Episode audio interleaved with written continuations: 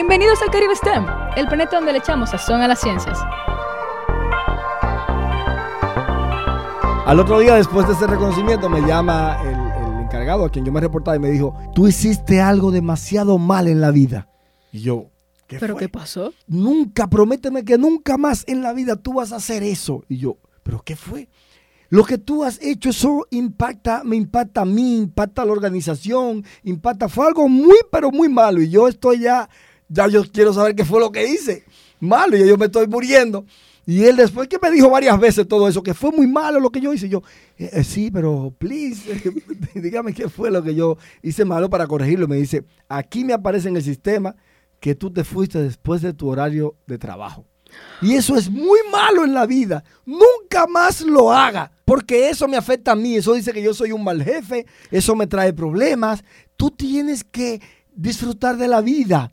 Si tú te vas a un horario más del tuyo, significa que tú estás quitándole tiempo al disfrute de tu vida personal, a socializar, a conocer, a pensar en otras cosas. Y yo, eh, bueno, está bien. gracias, gracias por el consejo. Pero realmente es una cultura totalmente diferente. Imagínate, por eso. Eso eh, no. wow. Aquí uno está muy acostumbrado a trabajar horas de más. o sea, que allá usted vaya y sea totalmente diferente, un choque cultural. Así es. Y usted menciona Volvo, menciona Husqvarna, entonces yo quería saber eh, qué aspectos se toman en cuenta para esa gestión de proyectos de así de alta envergadura. Así es, bueno, uno de los temas principales acá a nivel de la estructura es la parte de planificación y el objetivo. Eso amarrado con los requisitos, que son los inputs que vienen desde la parte del cliente, desde la parte necesaria. Por ejemplo, una vez estábamos trabajando con proyectos para una gran empresa de aluminios allá en Suecia y estábamos viendo lo que estaba requiriendo, en este caso, la empresa y los que lo- los clientes requerían. Entonces, el proyecto tiene que adecuarse a lo que se requiere, porque nada te vale tú hacer un proyecto excelente, pero que no cumpla con los requisitos y los objetivos. Es como que ta- a un médico haga una operación y diga, la operación fue un éxito, pero el paciente murió.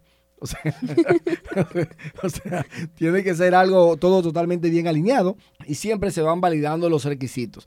A propósito, los nuevos, eh, las nuevas guías de proyectos como Scrum eh, y toda la parte, tanto las diferentes certificaciones, Scrum Master, Scrum Product Owner o, participar del Development Team, pues están alineadas a poder ir de manera rápida revisando con eh, el- los stakeholders si se está cumpliendo con esos objetivos. Porque tú no haces nada con durar seis meses trabajando de gran manera y al final te das cuenta que no era en el camino adecuado, no era eso lo que se quería. Entonces siempre se está validando. Por eso Scrum de hecho tiene sprint, que así se llama, que son cada tres semanas, cada mes máximo prácticamente, que tú estás validando y revisando si lo que estás haciendo está alineado. Así que eso sería, eso alineado en el caso de proyectos de ese tipo, de los de, de allá y también nosotros también pues trabajamos actualmente con todos los demás países esos proyectos.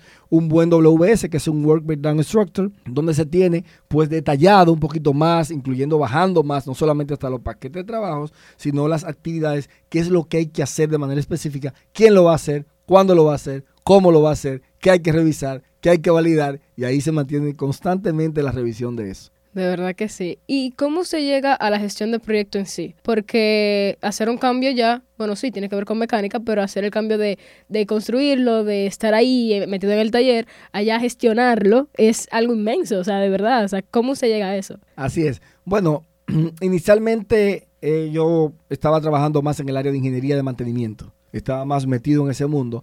Pero luego, pues, eh, hubo una oportunidad de un proyecto importante que era prácticamente envuelto a mover una fábrica de un sitio para otro. Y entonces, pues, comenzaron a llegarme varios proyectos y de repente me dieron la oportunidad de poder trabajar con todos esos proyectos. De ahí que yo dije, bueno, voy a prepararme, me gusta esto, me llamó la atención, porque realmente tenía que ver a nivel estratégico de todo. El proyecto como gestión, pues mira todo. Los stakeholders, mira a nivel superior, vertical y transversal también. Entonces yo dije, bueno, esto es lo que yo quiero, esto me gusta. Entonces comencé a prepararme. Ahí hice ya la, lo que es dentro de la maestría de gestión de proyectos, una especialidad en administración de proyectos, luego con el tecnológico, eso fue en la UNFU, luego con el Tecnológico de Monterrey de México, hice toda la capacitación con ellos, egresado de, de lo que es el Project Management por parte del TEC de Monterrey, y pues de ahí ya pasé a los temas de certificación. En la parte de proyectos, Eh, sí, vi la parte de MBA para tener ya una estrategia más del negocio con la Universidad de Quebec en Canadá. Y de ahí pasé pues con la parte ya de certificaciones también, con el PMP, como PMP del Project Management Institute, que es la certificación como Project Management Professional.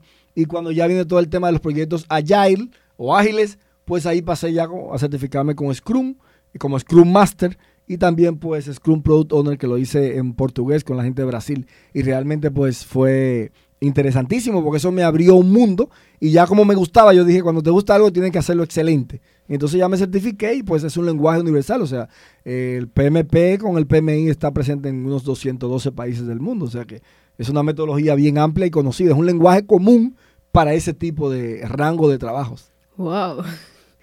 Ay, Dios mío. Y mire, a la hora de hablar de gestión de proyectos, también tenemos ya el tema de organización, todo lo que hemos mencionado, pero yo sí quisiera saber, ¿hay algo que usted ve que se puede mejorar en la gestión de proyectos, como que usted quisiera implementar?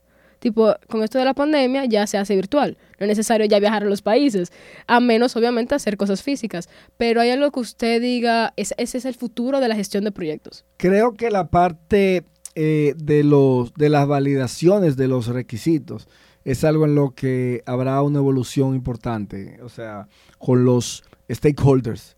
Ese tema de poder de manera real en tiempo, eh, pues en el momento que se puedan ir mirando y que haya una comunicación más fluida. Eso ayudará muchísimo. Bueno, hazte de cuenta que en un proyecto de construcción, si tú tienes cámaras y que los stakeholders puedan ir mirando el avance real y puedan ir comentando, eso pudiera ayudar, por ejemplo que se puede hacer. Eso ya está la tecnología para todo esto. Y de igual manera y se hace. De igual manera, pues, cómo poder tener a nivel de los otros tipos de proyectos también esa interacción de manera pues eh, real. Eso puede ser hasta reuniones tipo con hologramas que pudieras tener realmente y que puedas eh, tener esa interacción. Yo creo que ahí van a, van a venir muchas cosas y tienen que venir. Ay, Dios mío, me ha encantado esto, pero ya tenemos que terminar entonces. Para última pregunta, yo quisiera que usted dé algún consejo a la nueva generación que esté escuchando, que usted pueda dar en gestión de proyectos, o sea, qué hay que tomar en cuenta, cómo podemos mejorar, qué consejo usted nos da a nosotros. Bien, lo primero es que tienen que saber eh, qué quieren en la vida, porque el que quiere ser médico está bien siendo médico, el que quiere ser ingeniero está bien siendo ingeniero, cada uno tiene que saber qué quiere en la vida, para dónde va, cuál es su meta, porque el que no sabe para dónde va ya llegó. Entonces, si su deseo es trabajar con múltiples áreas, tanto superiores, partners transversales, etcétera, y gestionar proyectos de manera pues global, entonces, pues, al igual con las demás áreas, lo primero que hay que hacer es trabajar con disciplina. Disciplina, saber que los avances en la vida no son un ascensor, son una escalera hay que ir paso a paso. Lo que rápido llega, rápido se va. O sea que hay que irse ganando la experiencia. En las organizaciones siempre hay dos bandos, digo yo. Hay un bando de la cuadra mala y de la cuadra buena.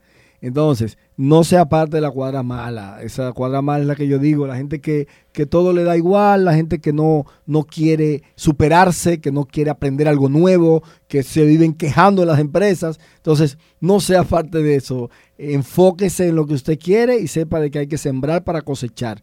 que es eso? Capacítese, póngase a leer, busque cada día ser mejor, mejor que ayer y pues trate de, de tener una, una mejor versión de sí cada día de mi parte tenga fe, cree en usted, a veces uno cree mucho en otro, ah, cree el equipo tal va a ganar, el equipo tal va, va a ser ganador, pero, pero uno cree en otro, pero no cree en uno a veces. Cree en ti, apueste a usted. O sea, Cristina tiene que apostar a ella, Mercedes tiene que apostar a ella, Ezequiel tiene que apostar a él. Cada uno tiene que apostar. Apueste a usted primero, de que usted puede, que usted tiene todas las condiciones. Agárrese de Dios, eche para adelante, tenga fe.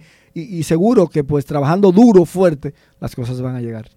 Wow. Muchísimas gracias, profesor. A mí me encantó esta charla y yo todo lo que usted dice ahora lo voy a tomar en cuenta. Ya próximamente usted va a ver a todos nosotros profesionales siguiendo sus consejos. Me encantó tenerlo aquí. Gracias por venir. Gracias, gracias a ustedes. Un abrazo. Eso fue todo por el capítulo de hoy. Muchísimas gracias. Espero que les haya gustado.